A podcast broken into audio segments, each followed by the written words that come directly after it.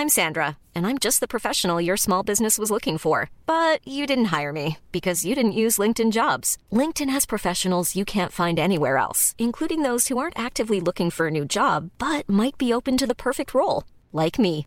In a given month, over 70% of LinkedIn users don't visit other leading job sites. So if you're not looking on LinkedIn, you'll miss out on great candidates like Sandra. Start hiring professionals like a professional. Post your free job on linkedin.com/people today.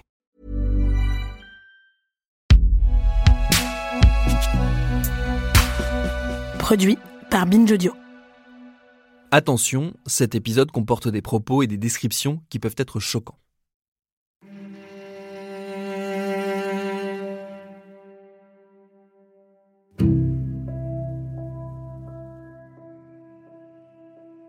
Un an après la mort de Marie Trintignant, en septembre 2004, le journal Libération va publier un dossier sur les meurtres conjugaux. Une première qui va faire date dans la presse et qui va amorcer un changement de traitement de ces affaires totalement invisibilisées. Et c'est encore et toujours la forte tendance à minimiser ces meurtres qui va inspirer la démarche de Blandine Grosjean à l'été 2004, alors qu'une autre personnalité, moins connue que Bertrand Cantat certes, vient de tuer sa compagne. Un meurtre particulièrement brutal et toujours mystérieux. L'ancien capitaine de l'équipe de France de rugby, Marc Cécillon, a abattu sa femme de plusieurs coups de feu samedi au cours d'une soirée devant une soixantaine de personnes. Interrogé par les gendarmes, il n'aurait toujours pas pu leur expliquer son geste. Ça peut être qu'une crise de folie passagère, due à l'alcool, c'est sûr, mais c'est pas possible. Il a brisé sa vie, il a brisé deux familles, c'est- épouvantable. Alors, c'est une histoire d'un d'un rugbyman, Cécilon, bah, qui a buté sa femme. Blandine Grosjean, journaliste, productrice, ancienne reporter à Libération. Moi, je dis pas tuer, assassiner, c'est vraiment buter. Parce que dans toutes ces histoires, toutes les histoires que j'ai suivies de près, parce qu'il y a eu celle-ci, les mecs sont déterminés. En fait, les mecs sont déterminés. Donc lui, euh, c'est un rugbyman qui était en équipe de France, qui était célèbre. Et puis euh, voilà, il a, il a arrêté le rugby, mais il a continué les troisièmes mi-temps. Et puis, puis sa vie, c'est devenu un loser, quoi. Et sa femme, bah, c'était pas une loseuse. Et quand elle a voulu, euh, elle lui a dit qu'elle allait le quitter, bah, il l'a tué. Et là, ça a été euh, évidemment le truc des mecs. Donc Alibé aussi, c'était le service sport, décrivant le mec comme un bon vivant, euh, solide, quoi, le rugbyman vraiment, le rugbyman, le bon gars et tout, et puis puis, puis allait pas bien du tout. Et là, on est vraiment là, franchement, là, j'ai pris un peu. euh, D'abord, j'avais pas affaire à. C'était pas aussi gros que Marie Tintignan. J'avais pas le service culture d'un côté et, tous les mecs euh, qui aimaient, le rock de l'autre. Et là, je suis vraiment intervenue en conférence de rédaction. J'ai pas les souvenirs exacts, mais je me souviens d'une conf de rédaction où ils ont fermé, ils ont fermé leur bouche parce que tout le monde était d'accord avec ce que je disais. J'ai dit, bah tu sais quoi, je vais compter puisque à ma grande surprise, euh, je sais pas si c'est l'Inserm ou la DES, et je sais pas quoi, il y avait des, des décomptes. euh, J'ai commencé à chercher les décomptes des femmes tuées comme ça. Il y avait tout, euh, victimes de cancer du foie, d'accidents de la route, accidents domestiques, mais rien sur. euh, donc on a fait un truc empirique, j'ai fait un truc empirique, il y avait les dépêches AFP, je pense qu'à l'époque c'était encore les dépêches en papier, et je regardais toute la journée, 24, quoi, je gardais les dépêches 24 heures, et en deux mois ben, j'en ai trouvé euh, 30 je crois, et c'était que l'été, hein, je pense que ça se peut à Noël, il y en a encore plus, euh, et on a publié ça, et ça, ça, arrive euh, de temps en temps dans, une carrière. À la suite de ça, l'année d'après, je crois, le, ministère des Femmes a organisé le décompte de ces crimes entre conjoints ou ex-conjoints. Parce qu'au début, c'était que conjoints, parce que ça arrive souvent, il y a des mecs qui, qui peuvent mûrir leur vengeance pendant un an ou deux, et voilà.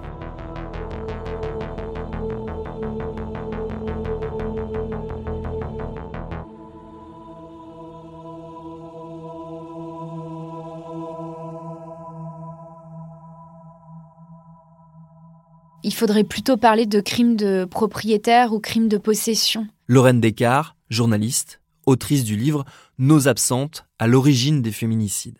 C'est ce que je dis et c'est ça qui est terrible et c'est aussi les histoires que je raconte dans Nos absentes, c'est que très souvent en fait les femmes qui ont été tuées et les histoires qui sont présentes dans le livre, c'est des femmes qui à un moment étaient en train de reconquérir leur liberté par la séparation ou par euh, la redéfinition des termes euh, du lien conjugal.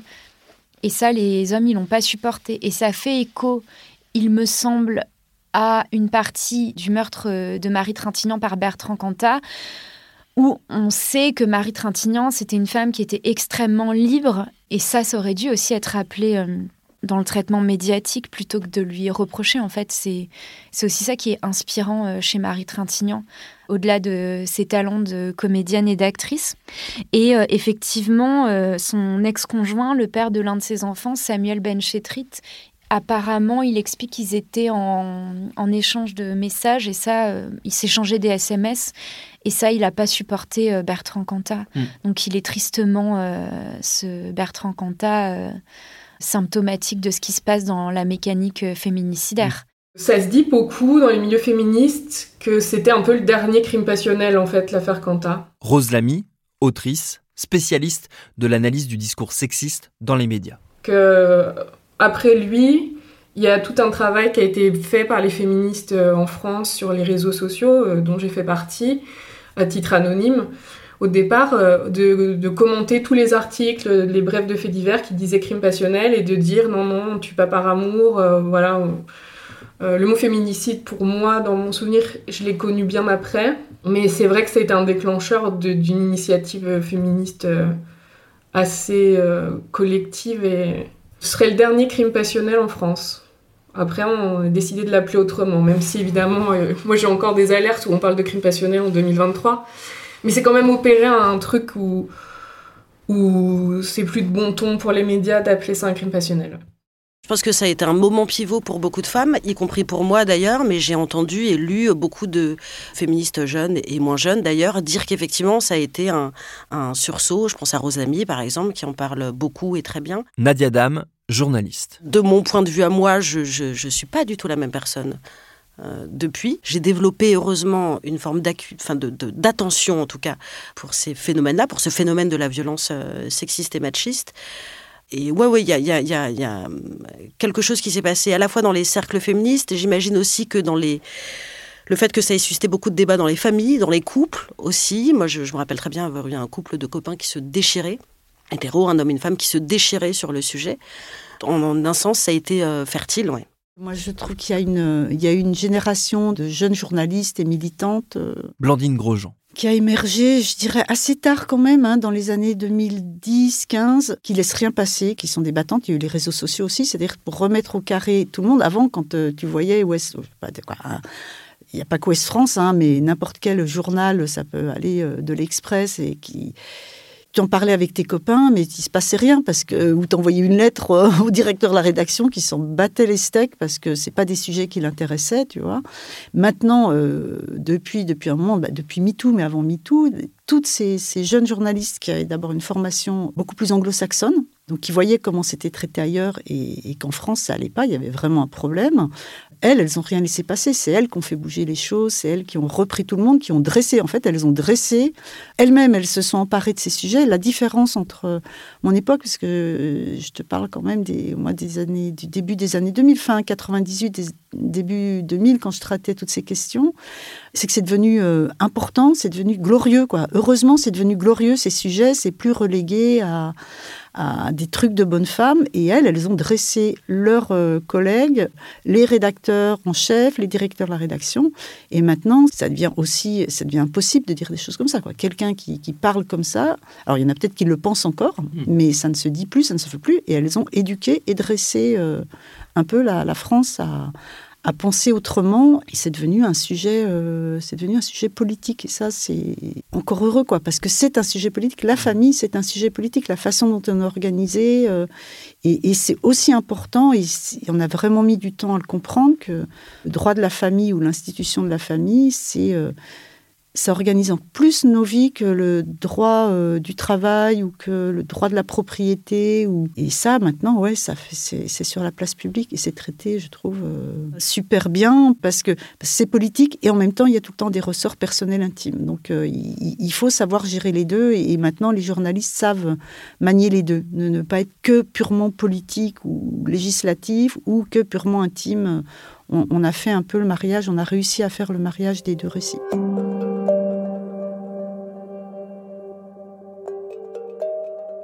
On a évolué sur les profils. J'ai l'impression qu'on a compris avec MeToo et toutes les révélations que les hommes violents, ça pouvait être monsieur tout le monde. Euh, ça pouvait être le présentateur télé euh, qu'on avait euh, avec nous à manger à 20h pendant 30 ans, ça peut être un, cinéaste, un producteur, un auteur, des gens qu'on admire en fait. Je pense que sur la question du profil, on a avancé. Sur les victimes, ça reste un peu compliqué, euh, je trouve, la manière dont on va les blâmer. On a encore des biais euh, déformants, je trouve, dans, la manière dont on va mettre en, lumière les intentions des accusés les mettre toujours au centre du récit. moi, je, suis assez perturbée par ça. Notamment, là, on a eu ce fait divers. Enfin, c'est pas un fait divers pour le coup. On nous l'a présenté comme un fait divers au départ, mais on était un paquet à, avoir compris que ce serait pas un. Avec le corps démembré euh, dans les buts de Chaumont. Donc c'est un féminicide, c'est le mari euh, voilà, qui, l'avait déplacé là-bas, qui avait caché son corps.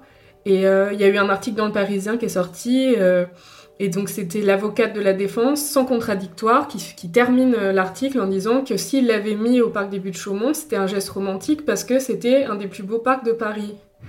On est en 2023, 20 ans après l'affaire Quanta, là je me dis, on n'avance pas sur tout. Là, pour moi, c'est encore problématique. Alors, l'avocate, en soi, elle a le droit de, reprendre le, discours de son accusé si c'est ce qu'il a dit. Hein. C'est pas euh, le problème d'empêcher les avocats de parler. C'est de se poser la question du média qui décide de mettre ça à la fin d'un article sans contextualiser. Parce que journalisme, euh, c'est par définition contradictoire et donc il faudrait répondre à ça. Il faudrait qu'il y ait des expertes psy ou des féministes qui disent d'accord, mais cette chanson on la connaît, c'est la romantisation, euh, voilà, prenons pas ça pour argent comptant. Et là encore en 2023, bah, on a eu, euh, on a des exemples encore. Ça va mieux. Euh, le féminicide est politisé aussi. On a compris que c'était systématique, que c'était tous les trois jours. Ça devient insupportable d'ailleurs pour la plus grande majorité, enfin pour la majorité de la population. Chaque féminicide maintenant est en top trend et les gens sont en colère. Quoi. Donc on n'en peut plus. Ce qui n'était euh, pas le cas avant, où on, avait tendance à nous dire oui, bon, bah, ça arrive, c'est exceptionnel. Bon, là, on a compris que c'était pas une exception à la norme, mais que c'était une sorte de norme. Donc ça va mieux, mais il y a encore des réminiscences euh, et des, vieux relents de, choses euh, qui sont pas encore réglées. Et moi, je te, parle de tout ça, j'ai un regard après coup, mais à l'instant T, en 2003, j'avais. Je savais que c'était violent et que j'étais mal à l'aise, mais je n'avais pas tout compris du tout.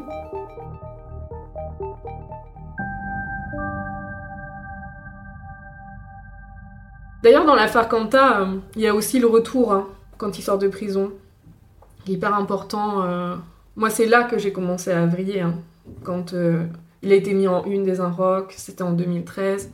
Quand il a été célébré, moi je bossais dans la musique, donc quand la question c'était pas est-ce qu'il faut qu'il revienne, mais qui l'aura en premier, il n'y a eu aucun débat. Moi, c'est vraiment là que je me suis dit, bon, là, avec tout le travail qui avait été un peu fait en ligne, euh, les articles, les, blogs qui avaient commencé à émerger, moi, c'est vraiment là que j'ai dit, bon, je sais pourquoi il ne doit pas revenir, euh, je suis plus affirmée. La toute première apparition sur scène de Bertrand Cantat depuis 2002. Dans son fief de Bègle, le chanteur de Noir Désir n'a rien perdu de son énergie. Mais l'événement, ce sont les retrouvailles entre Bertrand Cantat et son fidèle public bordelais. Depuis Vilnius, dix ans de vie chaotique, en retrait mais jamais loin de la scène, en concert avec Chaka Ponk, Amadou et Mariam, Eiffel, et sur les planches, sous la direction de Wajim Wawad. Aujourd'hui, il signe son premier single depuis sa sortie de prison. Bertrand Cantat à la une du magazine Les Inrocks cette semaine pour la sortie de son premier disque solo, une nouvelle réapparition de l'ex-chanteur de Noir Désir qui donne lieu à de nombreuses réactions sur les réseaux sociaux. À l'entrée de la salle, à chaque concert de Bertrand Cantat, le même comité d'accueil. Des détracteurs du chanteur prennent à partie les spectateurs. Aujourd'hui, plus que d'avoir purgé sa peine, il retourne en position de pouvoir. Or, on sait bien que dans les mécanismes des violences masculines, ce qui aide les hommes à commettre de telles violences contre les femmes, c'est la position de pouvoir, c'est le sentiment d'impunité, c'est la protection dont ils bénéficient. Moi, j'ai l'impression que le fameux et souvent pénible débat faut-il séparer euh, l'homme de l'artiste, euh, etc., il est un peu né avec, euh, avec cette affaire-là et un peu avec Quentin. Nadia Dame. Polanski, mais dans une moindre mesure peut-être, mais nettement plus avec Quentin. C'est là qu'effectivement on a commencé à se poser cette question de faut-il continuer? Non pas parce qu'on a beaucoup dit est-ce qu'il faut continuer à écouter euh, Bertrand Cantat C'est pas tellement le sujet parce qu'au fond chacun fait évidemment bien ce qu'il veut euh, chez lui. La question plus importante, je crois, avec davantage de conséquences, c'est est-ce qu'il faut euh, apporter à Quanta des ressources économiques, c'est-à-dire lui permettre de continuer à vivre de son art, à vivre de la chanson, à exister médiatiquement, à avoir euh, des tourneurs, des, des, gens qui lui font confiance. C'est davantage en ces termes-là qu'il faut se poser la question.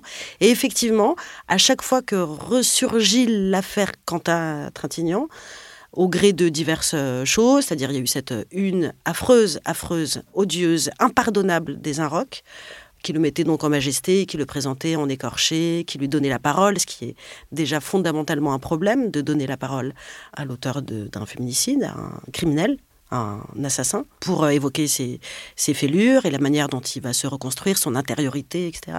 Donc là, il y avait eu des débats intéressants.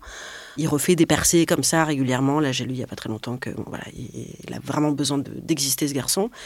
Et en fait, à chaque fois, effectivement, on reparle, on se dispute beaucoup, encore une fois dans les familles et, aussi sur les plateaux télé. Et, euh, ça reste passionnant. Évidemment, on, se passerait euh, totalement de telles euh, circonstances, mais d'une certaine manière, cette affaire-là, ça reste un bon baromètre. Et c'est aussi, pour moi en tout cas, c'est une bonne manière de, de savoir ce que pensent les gens vraiment. Mm des violences faites aux femmes. C'est-à-dire qu'on entend plein, plein de gens, d'hommes se disant alliés, etc., et qui se disent horrifiés par le meurtre qu'ils ont lu dans la, Provence parce qu'ils étaient en vacances dans le sud et que ah, c'est horrible, un féminicide affreux et tout. Mais une fois qu'ils parlent de l'affaire euh, Quentin Trintignant, ils vont d'un seul coup vouloir euh, mettre beaucoup plus de nuances, euh, etc. Et donc ça permet bien de, situer les gens. Le débat que ça a provoqué, c'était Bertrand Cantat peut-il revenir sur scène? Ça a mmh. été tout de suite voilà, la, la question qui s'est posée médiatiquement Anne-Sophie Anne, journaliste au point, autrice du livre Désir noir. Et euh, en termes de liberté d'expression, ce que ça a montré, c'est qu'il y a eu tout d'un coup vraiment euh, donc des levées de boucliers pour défendre Bertrand Cantat et sa liberté d'expression qui doit être, euh, selon beaucoup de gens, absolue, absolue sans aucune limite. C'est-à-dire que parce qu'il a, entre guillemets, et de fait purger sa peine juridiquement, il devrait avoir absolument tous les droits et les privilèges. Alors que purger une peine juridiquement, ça ne veut pas dire purger une peine moralement vis-à-vis de la société, ça ne veut pas dire que le crime est effacé. Il y a un, malentendu quand même sur, sur cette question. Et d'ailleurs, Juridiquement, il n'est plus en prison, il est libre, il peut faire de la musique. Il était euh, récemment, en tout cas, euh, encore signé euh, chez, Universal. En tout cas, son dernier album est sorti quand même dans une énorme major. Donc, ça prouve qu'il a quand même conservé certains privilèges. Est-ce que ça veut dire que bah, il, peut pas faire preuve d'un tout petit peu de décence vis-à-vis des victimes, etc. Bah, non. Enfin, c'est-à-dire qu'il peut y avoir quelques nuances et limites, et que dans les voix qui, qui juste signalaient ça, pour le coup, tout de suite, on était traité de, féministes justement hystériques. Le mot revenait à nouveau tout le temps. Et puis surtout, on était accusé de censure alors que bah, Bertrand Cantat n'a pas été cancellé, comme on dit aujourd'hui. Euh, il existe encore, il fait encore des disques, et quelque part, euh, moi, je, moi, tant mieux pour lui, il devrait être, libre de faire de la musique. Mais la façon dont c'est présenté, c'est comme si la liberté d'expression contre lui était, moins forte que celle pour lui. C'est-à-dire qu'on peut, lui peut s'exprimer totalement, mais nous, on peut pas exprimer notre opinion pour dire euh, ah bah non, là je trouve que ça va trop loin. Et ça, j'ai l'impression qu'aussi c'est quand même en train de changer. La plus intéressante finalement, d'un point de vue sociétal, c'est toute la partie après, c'est-à-dire toutes les tentatives de Quanta pour revenir. Frédéric Vézard, rédacteur en chef des dernières nouvelles d'Alsace et ancien reporter au Parisien. Et on voit comment progressivement, en fait, ces tentatives, il va se heurter comme ça une espèce de, mur de, choses qui va, le, qui va vraiment le recouvrir et, qui montrera que bah non, c'est plus pardonnable, en fait. Et Bertrand Cantat, c'est ça, c'est quelqu'un hein, à, qui, euh, à qui on ne peut plus pardonner, en fait. Voilà. L'évolution, en fait, cette, cette affaire, elle se, elle se, situe vraiment sur ce, sur ce fil et sur cette histoire, et c'est pour ça qu'elle est assez, assez passionnante. Mm. Pour moi, c'est ça quand même. Hein. Enfin, ce virage-là, il est très, euh, il est important. Il est important. Et c'est vrai, il s'est fait par une construction dans l'opinion et par un mouvement de société. Il a rejoint après d'autres euh, voilà, d'autres mouvements, d'autres réflexions, d'autres affaires, mais, mais il a vraiment déclenché quelque chose de ce point de vue-là. Mm. Et ça, c'est intéressant.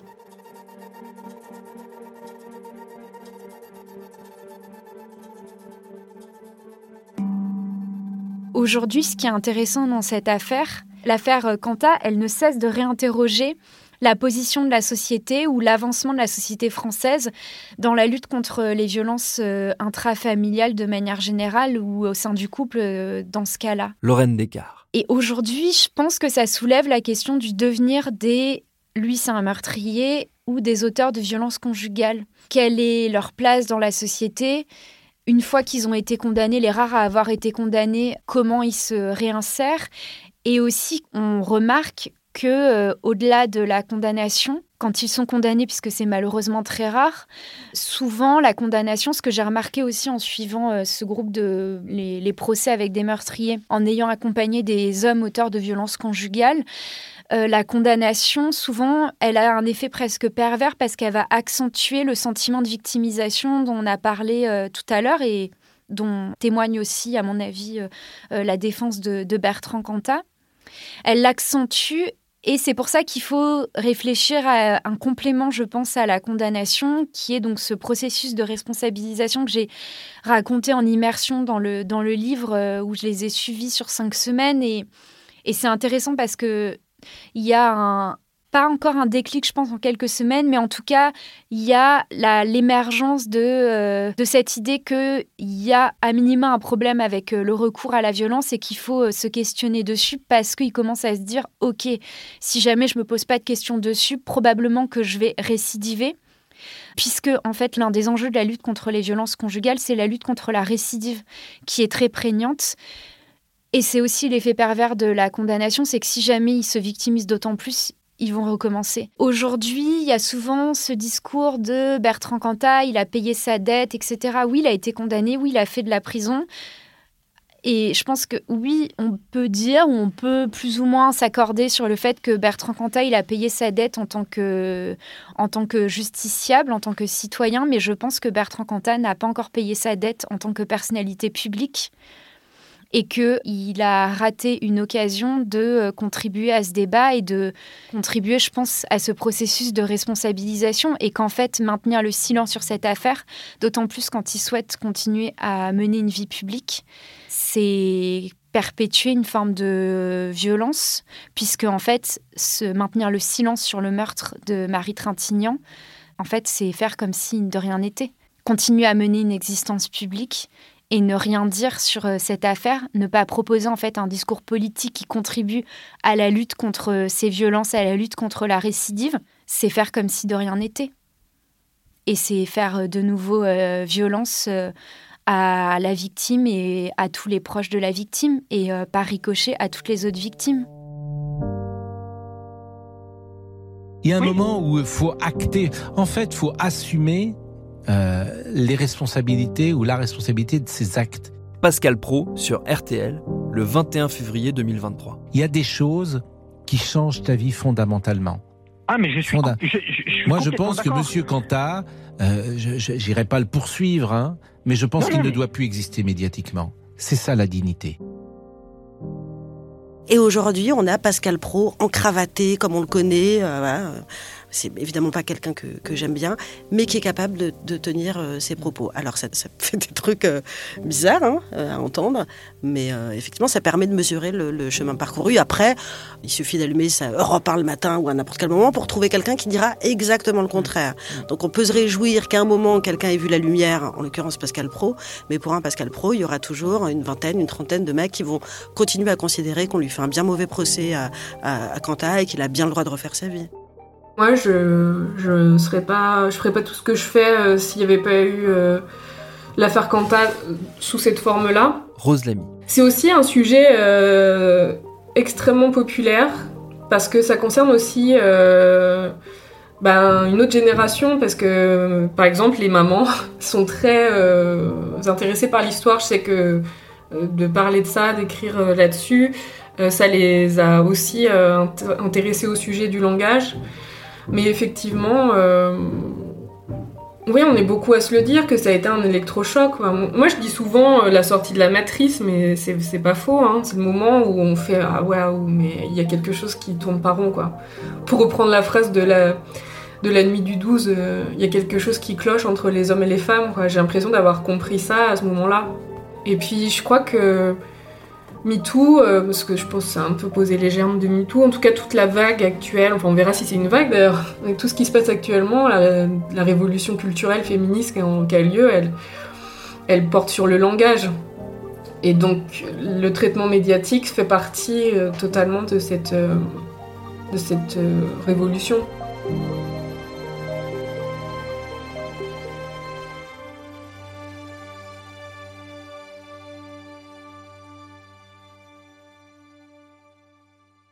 Aujourd'hui, on parle, on parle plus, on parle plus de crime passionnel. Frédéric Vézard. La plupart des journaux ont abandonné cette terminologie et, parlent de féminicide. L'explication, ce qui n'empêche pas de chercher les explications et de chercher à comprendre. Mais enfin, c'est le fameux elle l'a bien cherché, ça n'existe plus. Mm. Voilà, ça n'existe plus et je pense que plus aucun journaliste aujourd'hui, alors peut-être certains anciens qui, qui continuent parfois à avoir cette approche-là, mais pour les plus jeunes journalistes, on n'aborde plus ce type d'affaires de cette, de cette manière-là. Ça, c'est évident. On ne tue pas par amour. Voilà. On ne tue plus par amour. Et on ne tue pas, évidemment, encore moins par, euh, parce qu'on considère que la femme est une propriété, une possession et qu'elle n'a pas le droit de partir. Donc ça, c'est, je pense, aujourd'hui devenu assez, assez évident. Les terminologies ne sont plus les mêmes et les approches de ce type de procès ne sont plus, ne sont plus les mêmes. Et on y fait attention. Aujourd'hui, je suis rédacteur en chef. Je regarde toujours effectivement, la manière dont on raconte ces, ces procès-là parce qu'il faut faire très, très, très attention à la manière dont on est. Certains avocats jouent encore ce jeu-là, évidemment. Hein. Quand ils défendent un accusé, eh ben, ils vont aller chercher euh, et ils continuent à fouiller dans le passé des, des femmes. Ils continuent, voilà à nous journalistes de faire la part des choses, de faire très attention à ça. Ce qui est très intéressant, c'est que la manière dont, donc l'histoire est racontée, c'est qu'on a l'impression qu'elle commence la nuit du 26 juillet à, Vénus. Anne-Sophie Anne. En réalité, elle se termine la nuit du 26 juillet à, Vénus. Et donc, c'est pour ça qu'il est, il est très important de. Et, pour moi, j'ai vraiment essayé d'enquêter énormément sur comment on en arrive là, parce que finalement, la mort de Marie, ce n'est que le dénouement d'une situation euh, toxique, finalement assez banale, avec des, quelque part des, étapes qu'on retrouve dans tous les cas de féminicide. C'est toujours les mêmes finalement. Et, donc de, vraiment raconter dans le détail avec des témoignages de d'amis, de proches qui n'avaient pas forcément parlé avant, repérer les signes, comment la relation est passée de l'amour fou, très beau, très intense, à une exclusivité un peu malsaine, à la jalousie, à une violence verbale, etc. Donc euh, repérer tous ces signes, c'est extrêmement c'est vital parce que c'est que comme ça qu'on peut du coup apprendre à sortir de relations toxiques avant qu'il ne soit trop tard. Et ça, je crois que c'était très important, c'était la chose la plus importante pour moi dans le livre, parce que raconter l'affaire Quanta par sa fin, c'est-à-dire par la nuit du, 26 juillet, à nouveau, ça alimente la thèse de l'accident, comme si tout s'était passé soudainement. Voilà, il a eu un coup de folie. Mais non, c'est beaucoup, beaucoup plus complexe, et il faut absolument, au contraire, raconter son, cette histoire globalement. Malheureusement, euh, j'ai pas le, sentiment que l'omerta est levée complètement.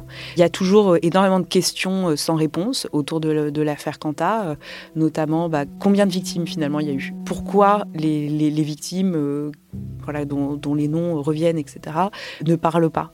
Qu'est-ce qui s'est passé finalement après la mort de Christina Radi?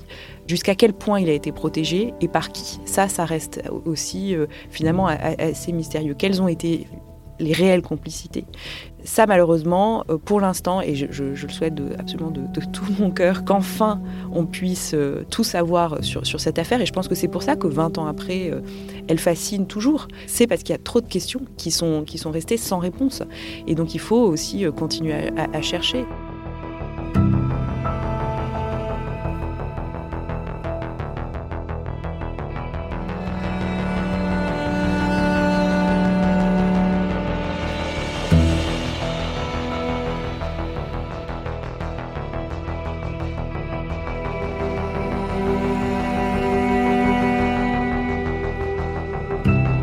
Merci à Lorraine Descartes, Nadia Dam, Blandine Grosjean, Anne-Sophie Anne, Rose Lamy, Renaud Lecadre et Frédéric Vézard pour leurs réponses. Merci à Elisa Grenet d'avoir réalisé cette série d'épisodes pour Programme B, un podcast de Binge Audio préparé par Charlotte Bex. Tous nos épisodes, les anciens comme les nouveaux, sont à retrouver sur toutes vos applis de podcast préférés. Cherchez-nous sur Internet si vous voulez nous parler et à très vite pour un nouvel épisode.